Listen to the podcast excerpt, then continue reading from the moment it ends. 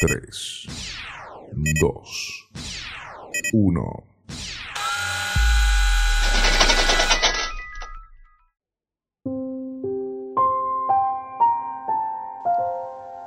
Los funcionarios no funcionan. Los políticos hablan, pero no dicen.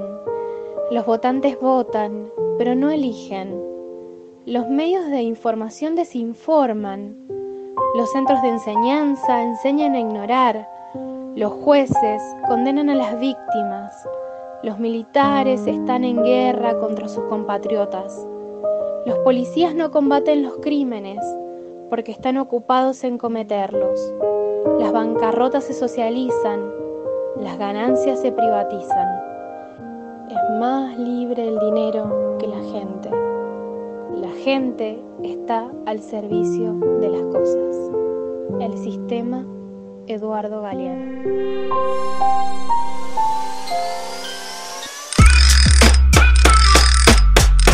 Estás en el taller, como siempre, para morirnos de comunicación. Porque así de intenso, sentimos lo que hacemos. Acompañanos.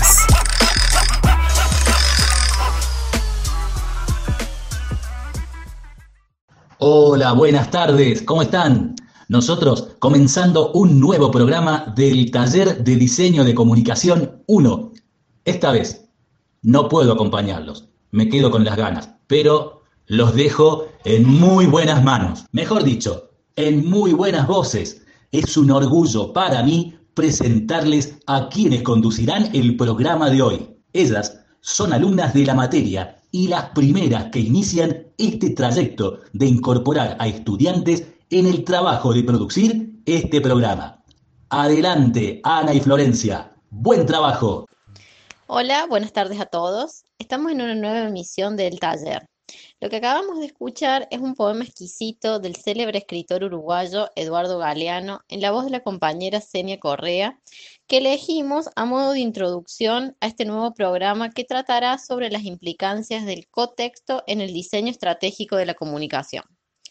La compañera y colega Senia amablemente se ofreció a compartir su voz para recitar este hermoso poema que nosotros creemos encarna, desde lo que es la literatura, la problemática que queremos tratar hoy. Mi nombre es Ana Blanco y le dejo un fuerte abrazo a Senia y arrancamos con el programa. Al igual que Ana, soy estudiante de primer año de la licenciatura de Diseño de Comunicación en la UNBIM, Universidad Nacional de Villa Mercedes. Eh, bueno, hoy les traemos la propuesta que responde a la iniciativa de los profes, bien, eh, en la que se nos pedía que presentemos con un pequeño programa de radio una propuesta que dé cuenta de algunos de los temas o de los contenidos que ellos proponen en la materia, ¿sí?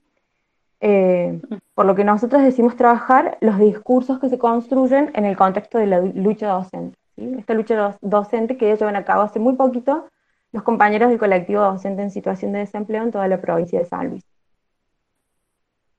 Sí, así es, Flor. Eh, también queremos eh, decir que esta idea se pensó y se gestionó siguiendo los postulados teóricos de la autora Sandra Mazzoni. Eh, nosotros podemos resumir estos postulados en tres preceptos generales. El primero y fundamental es entender la comunicación no como una simple transferencia de información, sino como un espacio de actores que tiene que ser pensado estratégicamente.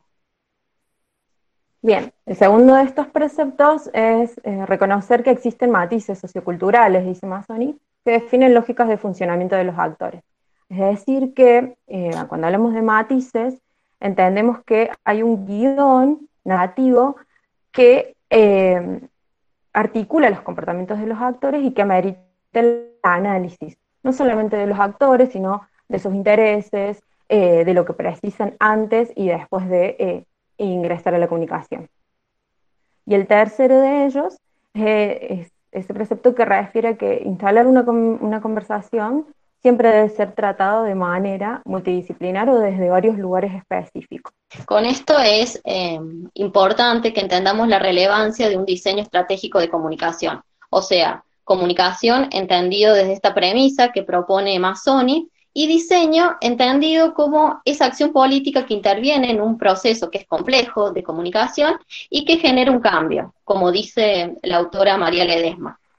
tiene que ver con esto porque nosotros estamos proponiendo un diseño de comunicación que eh, permita dar cuenta de una problemática político-social que es, y que está muy bien definida, la lucha de los docentes desempleados y la posibilidad de generar un cambio a partir de esto que estamos planteando. Bien, si te parece, Flor, eh, le damos lugar a las invitadas y les explicamos a los chicos que dividimos este programa en tres secciones. La primera es la del macroscopio, en la que vamos a dar cuenta de las características del tema que nos convoca. Flor, ¿nos decís la segunda? Sí, claro, la segunda eh, es aquella mm, pequeña parte del programa en la que vamos a hablar de los objetivos que percibe el colectivo y de las problemáticas que se generan en la búsqueda de esos objetivos. Y la tercera y última se llama El Descriptor, en la que vamos a invitar al profe Carlos para sistematizar lo brindado en el programa con la teoría pertinente de la materia. Macroscopio listo. Vamos a darle la bienvenida a Celi, que es una de las representantes del colectivo docente. Bienvenida, Celina, ¿cómo estás?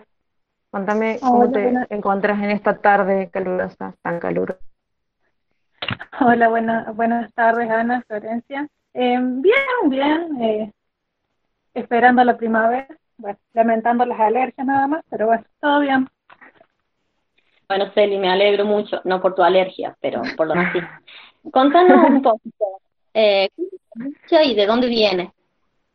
Bueno, eh, la lucha en realidad surge de una necesidad, están englobadas muchísimas cuestiones dentro de la lucha, eh, eh, en, particular surge de la necesidad de que los docentes nobles o aquellos docentes que se han egresado hace muy poco obtengan trabajo.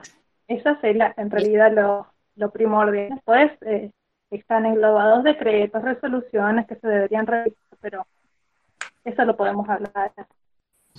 Genial, Celi. Eh, decime desde cuándo se vienen movilizando ustedes.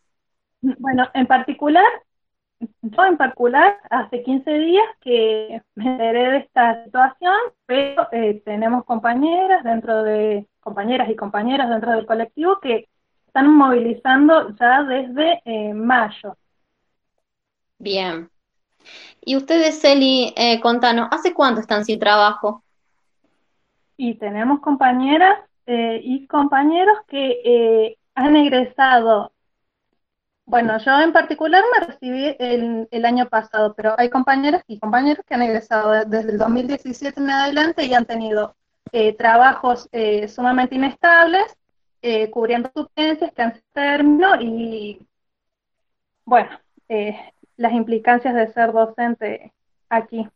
Contame, Celi, eh, ¿cuáles son las acciones que llevaron a cabo ustedes como colectivo y cuáles son los objetivos que, pretenden? Porque es necesario entender que no son docentes solamente de Villa Mercedes, ¿verdad? No, eh, hay docentes de toda la provincia, eh, de muchos departamentos, que se han recibido de muchas instituciones, sea el IFDS de Villa Mercedes, de San Luis, la Universidad Nacional de San Luis, el Instituto de Nuestra Señora del Carmen y hay otras universidades más. Dentro del colectivo, eh, el colectivo está conformado eh, aproximadamente por 80 docentes nobles o eh, egresados anteriormente. La mayoría de los docentes está en situación de precariedad laboral o sin empleo. Bien, eh, una de nuestras eh, primeras propuestas ha sido eh, pedir la reapertura de los llamados oficiales y web con periodicidad semanal con la totalidad de los cargos vacantes dentro de todas las áreas, ¿bien? y, los, y dentro de todos los niveles educativos, ¿bien? Bueno, dentro de esas cuestiones también nosotros planteamos el hecho de desestimar ese discurso de la diferenciación de, de las materias esenciales y no esenciales, ya que las materias no esenciales, que son aquellas materias artísticas, ya sea visuales, plástica, educación física, parte del currículum oficial. Después también pedimos revisión eh, del decreto que regula eh, el ingreso al sistema educativo. Eh, existen varias opciones en base a ese decreto, pero creemos que la, la primordial es que se revise con retroactividad eh, ciertos artículos que están dentro de ese decreto. Eh, y también eh, la revisión de aquel artículo que establece que solo se computarán los antecedentes posteriormente obtenidos a la obtención del título, que quiere decir que todas aquellas capacitaciones realizadas durante nuestra formación inicial, o sea, cuando nosotros éramos estudiantes, actualmente son desestimadas.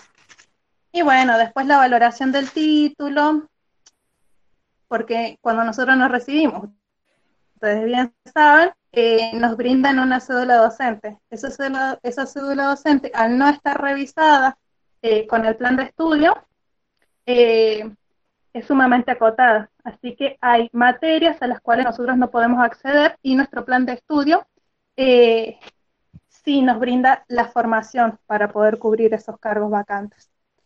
Y bueno, no mucho menos importante, siempre eh, la revisión de las formas de liquidación de los sueldos. Eso sería dentro de todo.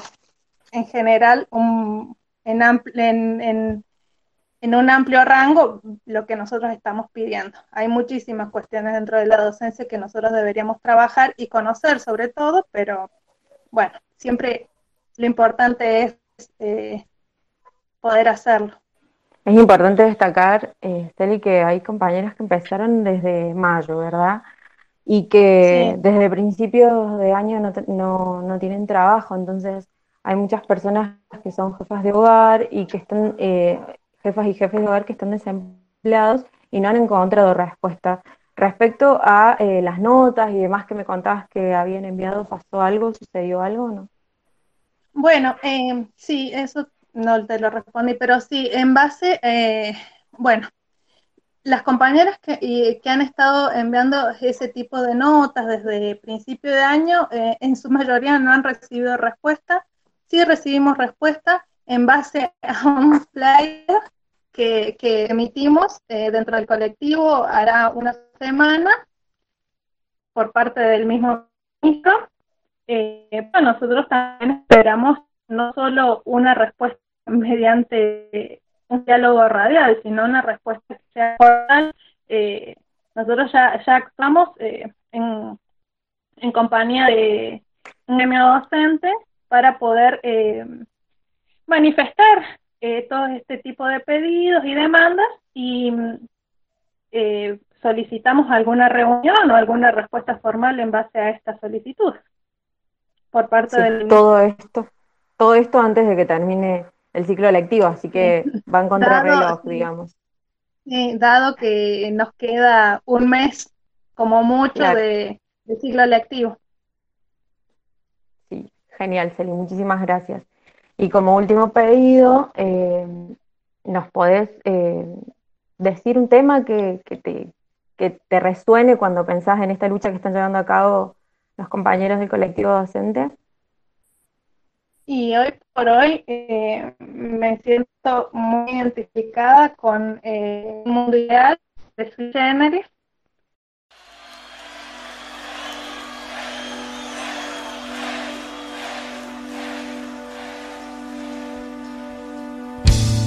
Quiero despertarme en un mundo agradable.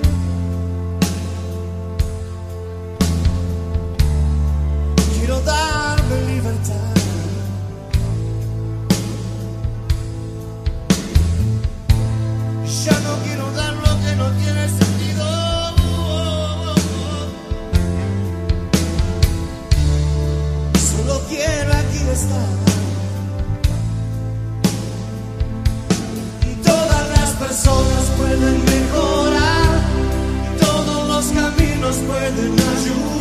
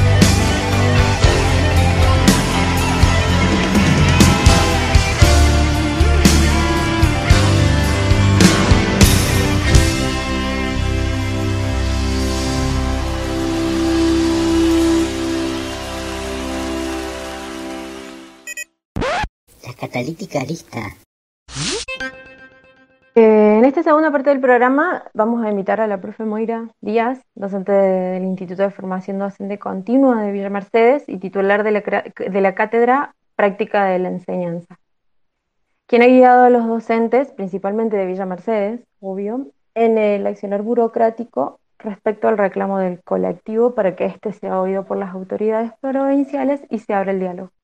Hola, profe, bienvenida, ¿cómo está? Hola Flor, hola Ana, ¿cómo están? Yo muy bien, acá también con un poco de, alergia como expresó Celi recién, pero bueno, tratando de sobrellevar. Y si no queda otro, estamos todos más o menos igual.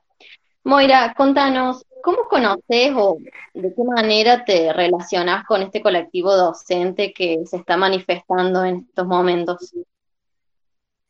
Eh, sobre la manifestación del colectivo y todo lo que significa su movilización, lo conocí a partir de la difusión que han generado en las redes sociales. Eh, ¿y cómo me puedo relacionar con esto? Sí, yo soy, nací y gestada en seno político y docente, así que básicamente desde mis primeros días he mamado esto, así que me veo en la obligación de, de tener que participar de una u otra manera. Es importante también aclarar que la profe fue nuestra profe también, que nos formó y bueno, y ahora nos sigue guiando como, como todo, ¿no? Profe, eh, ¿podría eh, comentarnos eh, y comentarles a los chicos así de manera resumida por qué eh, es tan difícil llevar a cabo eh, una lucha eh, bajo los parámetros que, establece, digamos, el estatuto y hacerlo llegar a las autoridades? Bien, en principio tendríamos que hablar de, varios postulados. El primero de ellos tiene que ver con la formación que ustedes reciben en la formación inicial, donde no son instruidos e instruidas en el marco legal. Sí, eso a ustedes las presenta ante la realidad educativa desprotegidas totalmente y mm, conflictúa mucho más su inserción laboral. Por eso es importante reconocer cuáles son los distintos instrumentos legales con los que eh, cuentan para hacer frente a esto. Por el otro lado, eh, el hecho de que eh, muchas de las autoridades que ejerzan los cargos públicos, ¿sí? Como en el caso de distintos puestos que tienen que ver con el Ministerio de Educación, no se hayan formado dentro del círculo de la docencia por lo tanto, eso implica que desconozcan cuáles son las acciones y los distintos movimientos que suceden al interior de la docencia. Eh, además, por toda esta cuestión burocrática que es tan exigente y que demanda muchísimo tiempo. Un ejemplo de ello es esto que mencionó Celina respecto a la regulación del pago de los sueldos y tiene que ver con que los demás ministerios, ya sea el de salud, el de justicia, eh, una vez que ingresa a trabajar, sus liquidaciones son inmediatas. No sucede lo mismo en el campo de la educación, ¿sí? En este caso, eh, las liquidaciones son posteriores al decreto, lo cual es totalmente incomprensible porque los decretos en el resto de las áreas son inmediatos, sin embargo en este ministerio no, en este ministerio el tiempo mínimo de espera es de tres meses y este se puede llegar a prolongar incluso hasta un año o más, cosa que hemos visto y ha sucedido, sobre todo en el último, en el último tiempo, sí, en el último año. El año pasado fue bastante marcado esta situación. Bien.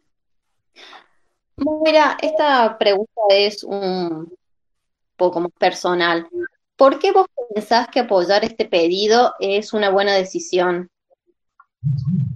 Bueno, como dije al principio, por empezar, porque es mi obligación como formadora, sí, tengo que tener una actitud totalmente ética y que concuerde con lo que yo pregono en mis clases, sí, que justamente es esto. Siempre digo en, mis clases que espero que quienes son mis alumnos y alumnas, eh, una vez que egresen, generen todo este movimiento en la educación, donde consigamos un reconocimiento que realmente merecemos, y esta consecuencia de distintas acciones, sobre todo marcado en el periodo del neoliberalismo, nos ha llevado a que perdamos reconocimiento en la sociedad.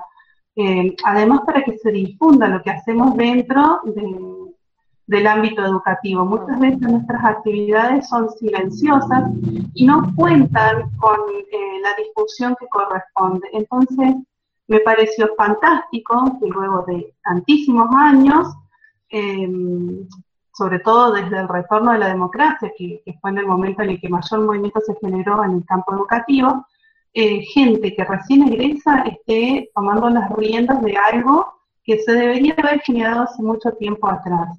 Por el otro lado, eh, noto y siento muchísimo impulso de seguir apoyando a este colectivo, sobre todo por las respuestas que reciben de aquellos que tienen mucho más antigüedad en la docencia, donde desmerecen y desconocen este reclamo que es totalmente legítimo y que necesita un reconocimiento inmediato y una articulación política de manera tal que sean eh, saneadas varios, eh, varios inconvenientes que se han suscitado, como en el caso que mencionaba Celina hace un momentito atrás respecto al puntaje docente que únicamente se les reconoce únicamente eh, una vez que cuentan con el título docente. Respecto a esto, por eso es importante el marco legal. Se habla, lo que salió es un decreto, un decreto que invalida a una resolución e invalida a una legislación, lo cual no es posible, sí, porque nosotros sabemos que una legislación no puede ser, eh, no puede ser redada eh, por un decreto, ¿sí? Eso es importante reconocerlo y son todos estos accionarios que se han llevado adelante dentro de la esfera política que, contradicen lo que efectivamente debe eh, desarrollarse dentro de la, docencia, ¿no? Y, también porque aspiro a que la docencia sea ejercida por profesionales formados dentro de este campo, ¿sí? Y si alguien más de otro campo profesional decide ejercer la docencia, que efectivamente se forma así como lo hemos hecho nosotros, como lo han hecho ustedes. Buenísimo, profe. Gracias por responder. Y bueno, como, última preguntita de esta sección, eh, le quería consultar si tuviese que elegir una canción que usted cree que, representa la lucha, ¿cuál elegiría? Bien, una canción que represente y lo primero que pensé es en una canción de Luis Alberto Spinetta que escribió en 1963 cuando tenía solamente 13 años.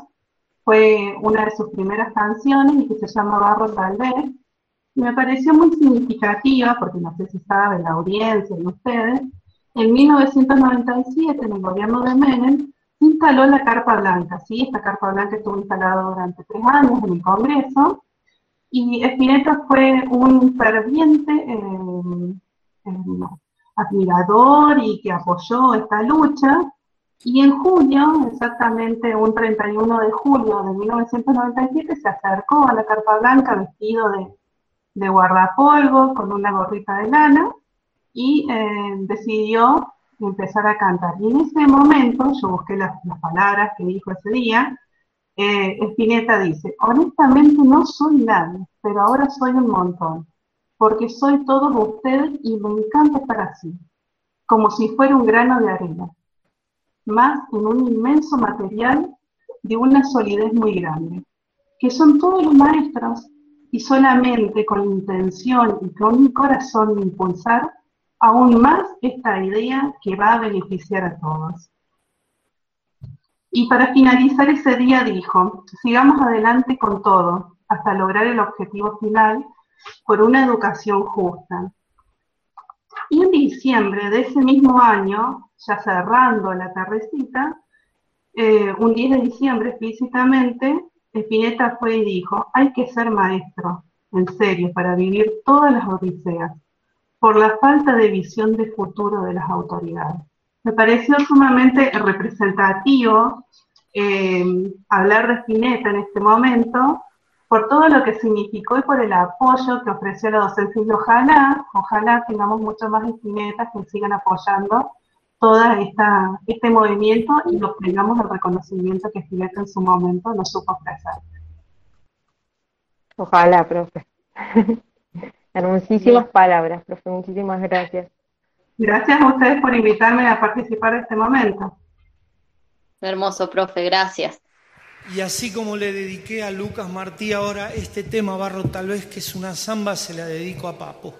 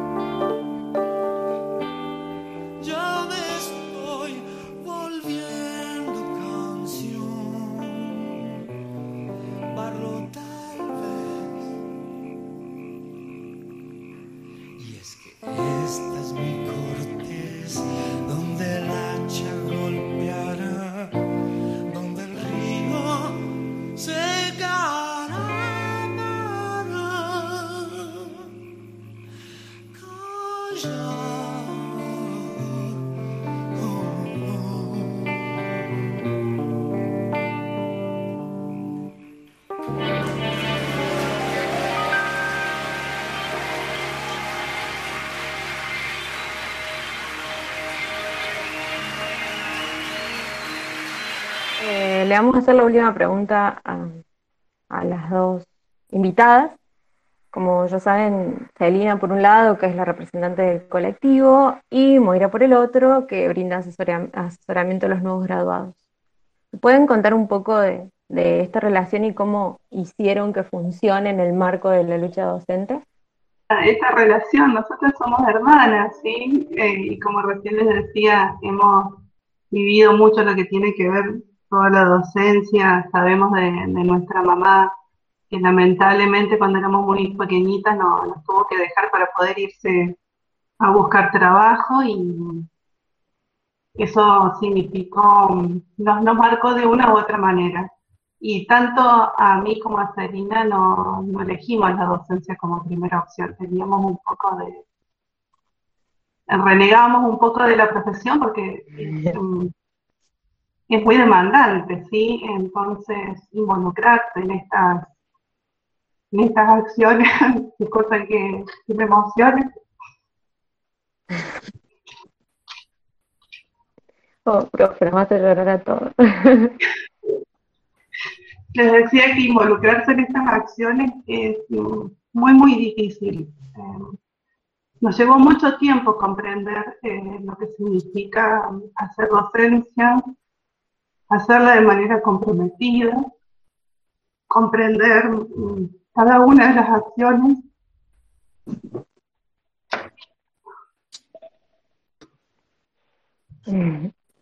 Disculpen que me emocione. Parezco una ridícula. No puedo profe. emocionarme de este modo, les digo, eh, pero bueno, eh, es muy difícil hacer docencia y a su vez es sumamente gratificante. Yo le decía, muchas veces estuvimos muy enojadas eh, con tener a nuestra mamá tan lejos, ¿no? En ese momento. Y, realmente la necesitábamos. Con el tiempo lo, lo- comprendimos y creo que lo terminamos de comprender sobre todo cuando elegimos hacer docencia, cuando elegimos formarnos como docentes. Eh, en el 2004 yo cursaba el profesorado y, y tuvimos el, gran paro masivo que a consecuencia de, toda esa revolución que generó el colectivo docente en aquel momento, obtuvimos lo que es el estatuto docente hoy en día y que yo a su vez trabajaba y pensaba, ¿no? Porque fueron reprimidos en múltiples ocasiones, o cada vez que iban a cortar la ruta decían por ahí, y, si esta es la última noche que veo a mi mamá, ¿no? Es el último momento que la veo. Si bien eh, el hecho de tenerla lejos coartó nuestros lazos en un montón de aspectos, estas eran cuestiones que estaban presentes todo el tiempo, ¿no?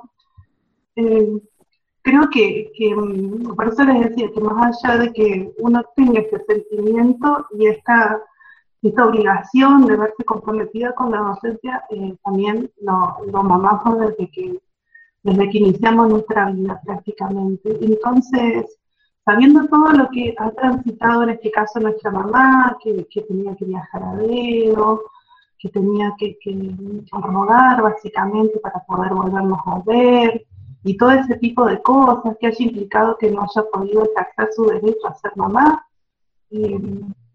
son las cosas que hoy en día a nosotros nos movilizan para, para apoyar todo esto que ustedes hacen, para apoyar lo que hace el colectivo docente, y, obviamente siempre instruyéndonos, ¿no? Eh, y es importante que, no perdamos de vista qué es lo, importante. Entonces yo me sentiría muy mal, muy mal, si em, al momento de formar a quiénes van a ser futuros y futuras docentes, no les indicara cuál es la realidad y cuál es el contexto en el cual se van a mover no, no podría ejercer la, docencia de otro modo, ¿sí? sin mostrar este contexto y sin eh, apoyar la lucha, sin una lucha tan, tan significativa ¿no? como, como esta.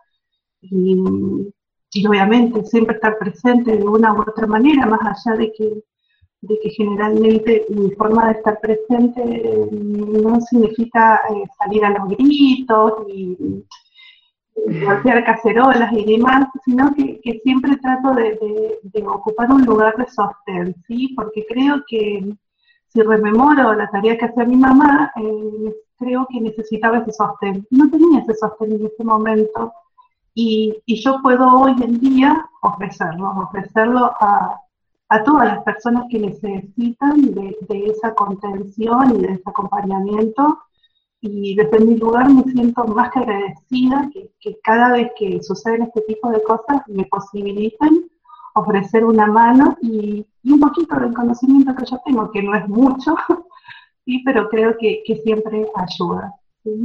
Así que bueno, en ese sentido, cuando supe de esto, empezamos a dialogar con Celi, eh, yo le dije algunas cuestiones que me parecía que tenían que regularse, que yo las vengo diciendo desde hace tiempo, Incluso hay otros tipos de temas que si bien se han centrado en este momento en, esto, básicamente, porque hay que hacer paso a paso cada una de las cosas, eh, hay muchas otras temáticas que necesitan ser abordadas, abordadas y casi de manera urgente y que van de la mano, ¿sí? que van de la mano, mm, como por ejemplo que, que una persona no puede esperar, un docente no puede esperar eh, dos años para contar con su título analítico. ¿sí? Eso lo coloca en situación de desventaja, es como si hubiera docentes de primera y docentes de segunda.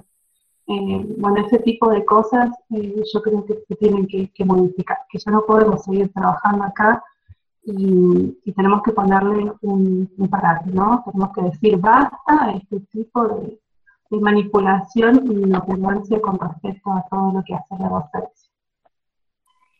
Yo disculpo por, mi emoción, pero por ahí es difícil manejar algunas cuestiones que, lo atraviesan a, una de manera tan, tan personal, ¿no? No, profe, que es muy significativo entender que eh, por ahí hay ciertos eh, momentos, o en, el caso de, bueno, del tema que que nos compete ahora, ciertos contextos que hacen a la formación y al crecimiento de uno, y que después tienen resonancia y que significan en otros momentos. Eh, en su caso, bueno, usted dice que, no eligieron la docencia a la primera, eh, pero bueno, acá está y desde su lugar que bien podría quedarse callada y, o, de pronto ni siquiera compartir publicaciones o compartir, digamos, eh, la, la bronca que por ahí tienen algunos docentes y sin embargo desde su lugar acompaña y brinda el apoyo que creo que todos eh, sentimos en su momento. Y creo que, el silencio es lo último que tenemos que hacer como docentes, justamente nuestra herramienta de trabajo es la voz y, no podemos eh, no, no, ofrecerla en uno u otro lugar. ¿sí? Es importante que nos alcemos de manera conjunta y nos manifestemos, nos expresemos ante todo lo que acontece. Y, tengo una fe inmensa respecto a, todas las nuevas generaciones de docentes. Lo veo cada vez que, hago docencia, cada vez que, habito el aula, ya sea física o virtual, y, noto, sí, noto muchas modificaciones que no veía, por ejemplo, cuando yo cursaba así, y, esto es muy importante, es muy importante, yo creo que, que, va a tener grandes cambios, pero no solo para quienes hacen hoy en día toda esta, movilización, sino para quienes vienen a futuro. ¿sí? Y, eso es relevante y es importante darle reconocimiento. Tal cual. ¿Celi? La profesión es, es muy maltratada y siempre está en el ojo de la tormenta. Nosotros lo llevamos desde, lo mamamos de toda la vida, llevamos como una profesión muy arraigada, ¿no? Uno es muy cuidadoso con, con muchas cuestiones que, plantea en base a lo político partidario. Si bien sabemos nosotros que lo político es todo, una lucha docente, eh, porque siempre está, existe el miedo, el miedo a, estar en la lista negra, eh, pero eh, si no lo, mi papá siempre dice que la peor gestión es la que no se hace, así que siempre estamos ahí dispuestas a salir y a plantear un montón de cuestiones y, a ser criticados sobre pero bueno, e, es, muy difícil manifestar todas estas necesidades y, considero que si nosotros no las visibilizamos, no, no las hacemos visibles, hay muchísima gente que, que está poco instruida en estas cuestiones de, del ámbito docente y todo lo que es ser docente. En particular en, en, mi campo, que yo soy profe de matemáticas, hoy les leía y ayer eh, un grupo de WhatsApp que decían, bueno, a mí me cuestan mucho las materias generales, qué sé yo, por eso elegí matemática y... No, ser docente engloba un montón de otras cuestiones, no es, eh, ah, yo soy bueno para esto, no, uno tiene que bueno, alzar la bandera y salir. Y ha sido muy, siempre con asesoría, hay muchísimas cosas que se nos escapan porque el ámbito docente es sumamente amplio, lleno de legislaciones, de protocolos, de leyes, de reglamentaciones, de decretos. Y bueno, hay que capacitarse y, y bueno, y si uno no sabe consultar. Eh, este, este tipo de lucha ha sido sumamente difícil y sobre todo exponernos. ¿Por qué? porque nosotros al no tener eh, representación gremial eh, no tenemos esa protección. Así que tenemos que ser muy cuidadosos en, esta lucha que es, reciente, es actual y está vigente. Y siempre esperamos que, que estas cosas cambien. Quizás no van a cambiar hoy ni mañana, pero en un futuro tenemos la esperanza que estas cuestiones se, se, se modifiquen y sobre todo se visibilicen y que mucha gente conozca de todas estas imperancias que engloban al ser docente, porque en general la gente desconoce un montón de, del rol y de este tipo de maltrato que constantemente tenemos, no solo desde el nivel político, decisiones sociales, sino también eh, ese quiebre que existe entre los mismos docentes también, el, hecho de competir, de, bueno, un montón de cuestiones, pero lo único que esperamos es que esto se modifique, mejore para todos y, bueno, eh, dar la posibilidad que eh, sea el primer paso para que mucha más gente conozca de nuestra, de nuestra acción, que es un, es un, un trabajo sumamente antiguo, pero muchísima gente desconoce lo que es ser docente, porque se ha desdibujado desde el ámbito social. Muchísimas, muchísimas gracias por acercarse, por estar acá y por darle voz a esta lucha que están llevando adelante los profes. Les agradecemos, les agradecemos la, la amabilidad por acercarse y estar con nosotras en este programa. Muchísimas gracias. Bueno, desde mi parte agradecerles a ustedes, ¿no? Y, qué bueno que, se pierda el miedo a, ser tildado de revolucionaria, revolucionario y, recordar que, ninguna, la única lucha que no se gana es la que no se hace, ¿no? es así de simple. Así que buenísimo porque todo este movimiento suceda y suceda ahora, justo con este contexto y todo lo que ello implica. Tal cual. Bueno, muchísimas gracias, profe. Les dejamos un saludo y un abrazo afectuoso a ambas. Bueno, que anden bien. Nos vemos. Nos vemos. Chao. Chao.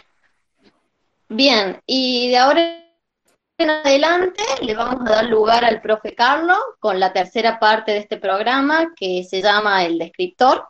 Profe. El descriptor, listo. Este, muchas gracias, Ana, Florencia, muchas gracias a Moira y a Celina por haber participado en este programa. La verdad que es un programa muy emotivo y, justamente es lo que nosotros queremos transmitir, queremos, eh, más que transmitir, eh, reflexionar sobre algunas cuestiones que están eh, siendo dentro de nuestro, nuestra perspectiva profesional y que nos gustaría que en, en, este caso, digamos, mostrado con este ejemplo, con, con estas vivencias que, que, cada una de las docentes, incluidas ustedes, como conductoras del programa, han, dejado en este espacio. Eh, muy emocionado también por, por, el tema de que este, las veo cómo desarrollan su trabajo eh, y además de, trabajar como docentes, son alumnas, ¿no? Y eso es una de las cuestiones sobre las cuales me interesaría poner énfasis. Seguir siendo alumnos, eh, de alguna manera, seguir siendo docentes, porque se entiende de las dos partes cómo es que vamos vinculando, que el conocimiento es constructivo, que depende de muchas cuestiones que justamente son las que estamos presentando en este espacio. Se ha hablado en este momento, se ha hablado en este espacio del contexto, pero generalmente esos contextos nos eh, relacionamos con la idea de la situación, digamos, de lo que está pasando en este momento, de lo que sucede, en el momento en que suceden las cosas, eh, es lo que más nos recuerda como contexto. Pero, eh, por suerte, María Ledesma ha estado trabajando en algunas cuestiones que tienen que ver con, con una propuesta de diseño más vinculada a la idea de operador cultural. Y operador cultural en todo el sentido de la cultura como vínculo entre las personas que vivimos en sociedad.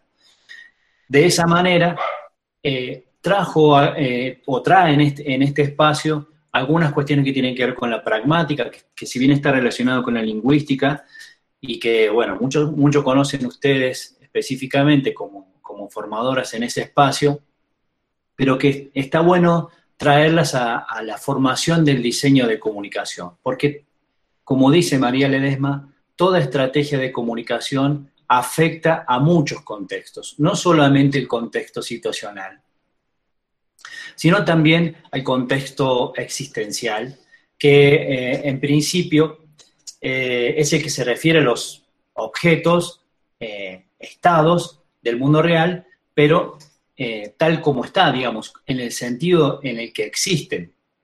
recién escuchábamos a las profes hablar de que en la sociedad se ha, se ha generado una manera de ver la docencia poco habitual, digamos, porque en realidad ser docente en este espacio requiere de, muchas, eh, o requiere no, tiene muchas carencias, tiene muchas eh, precariedades, y que esas precariedades son las que van hilvanando una, una, profesión que de última el profe, el maestro, tiene que ir solucionando por su propia cuenta y que no encuentra, eh, digamos, una, una, un sostén en en, otras, en otras estructuras que de, las que depende la docencia. Entonces se ve como aislado y al final termina siendo eh, el fusible que, que genera un, un, este, montón de, cuestiones que no son exactamente como se las piensa o como se las concibe.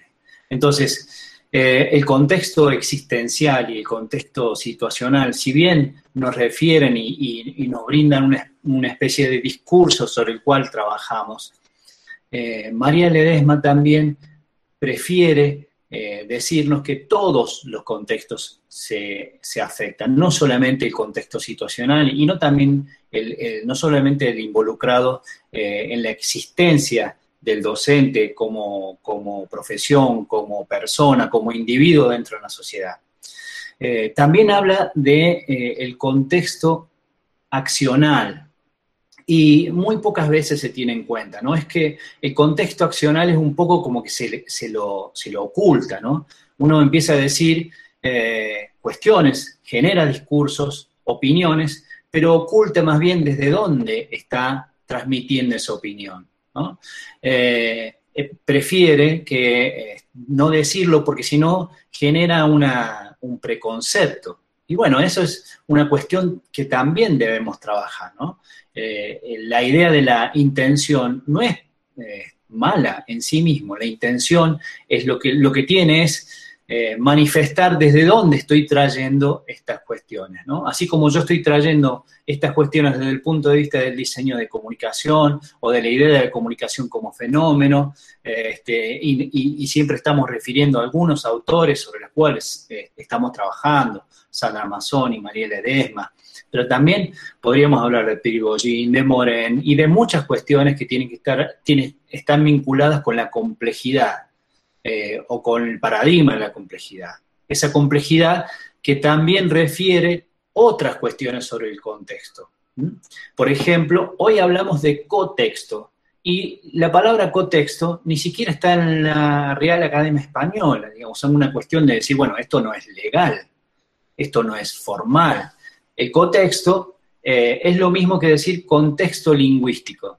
Contexto se refiere al hecho de que nosotros cuando leemos algo, cuando interpretamos, cuando le damos sentido a algo, cualquier, en cualquiera de las formas en que se puede manifestar un texto, como ustedes saben, estamos trayendo otro texto para poder leerlo.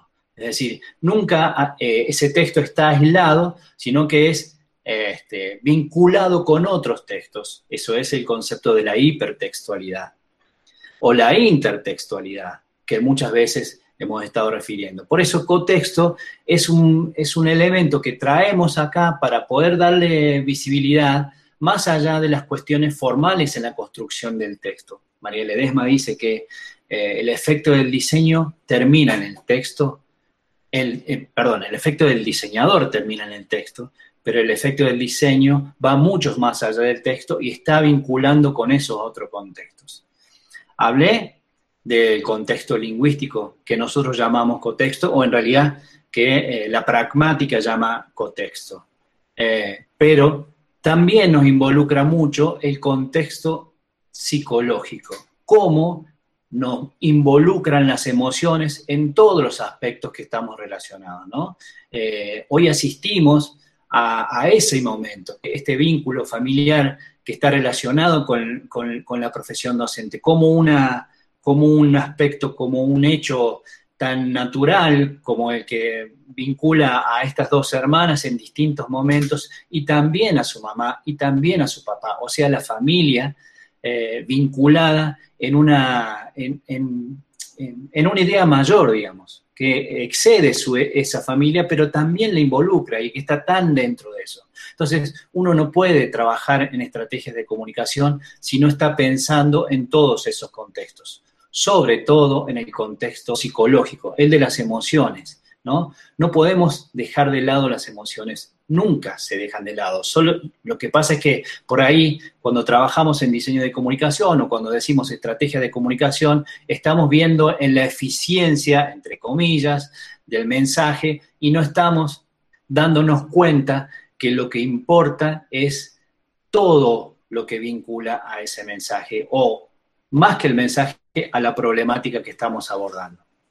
No es cosa menor que hayan elegido un, tema de Spinetta como Barro tal vez, además de la vinculación de Spinetta y, de su, este, su interés por, por, la docencia, por el decir no soy nada, pero con estos docentes lo soy todo, entonces esa relación, ese, ese vínculo no puede estar alejado de un diseño de comunicación. No podemos pensar la comunicación como si fuera solamente un mensaje o que está dentro de un contexto determinado o que quiere decir ni siquiera algo que está referido a otro texto.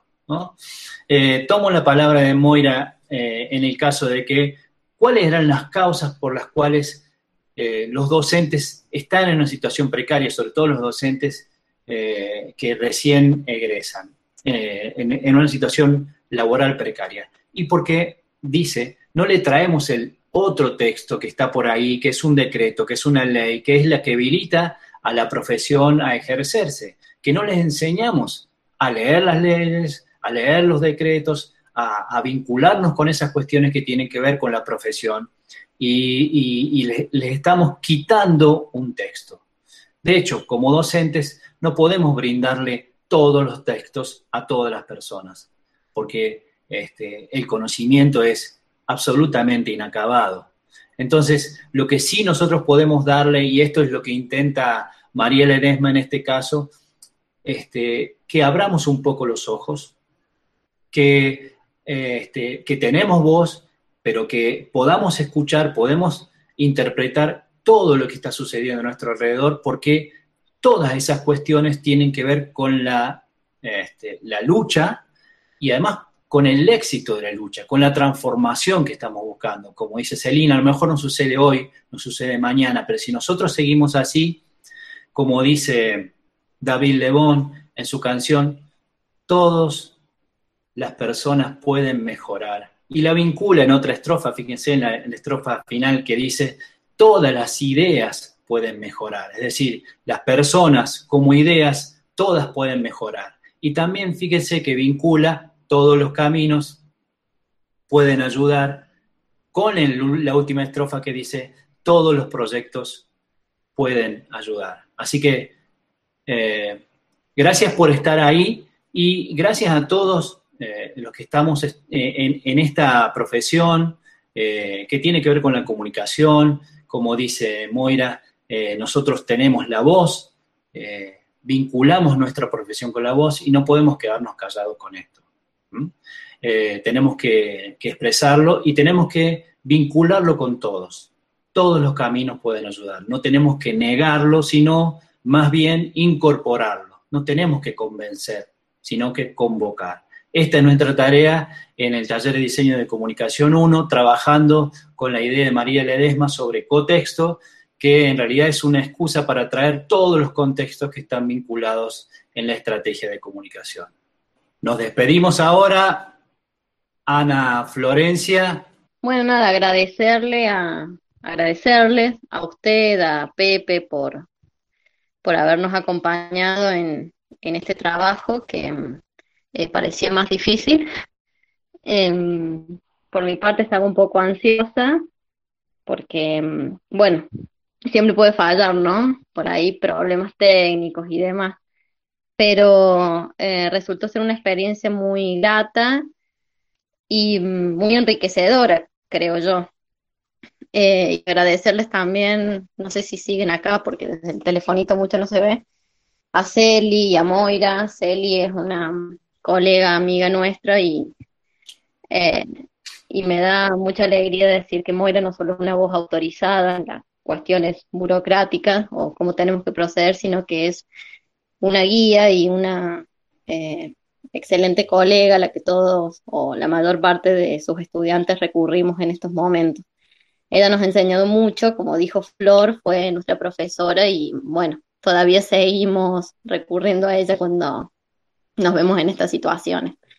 Eh, gracias por, eh, por darles este toque emotivo, gracias a las chicas y gracias a ustedes por la logística y, y por todos y a los compañeros por estar ahí haciendo el aguante. Perfecto. Gracias de nuevo a Celina, Moira. Muchas gracias a todos. Un abrazo grande. Bueno, es todo por hoy, gente. Es un placer haber estado con ustedes. Nos vemos la semana que viene. Como siempre, para morirnos de comunicación.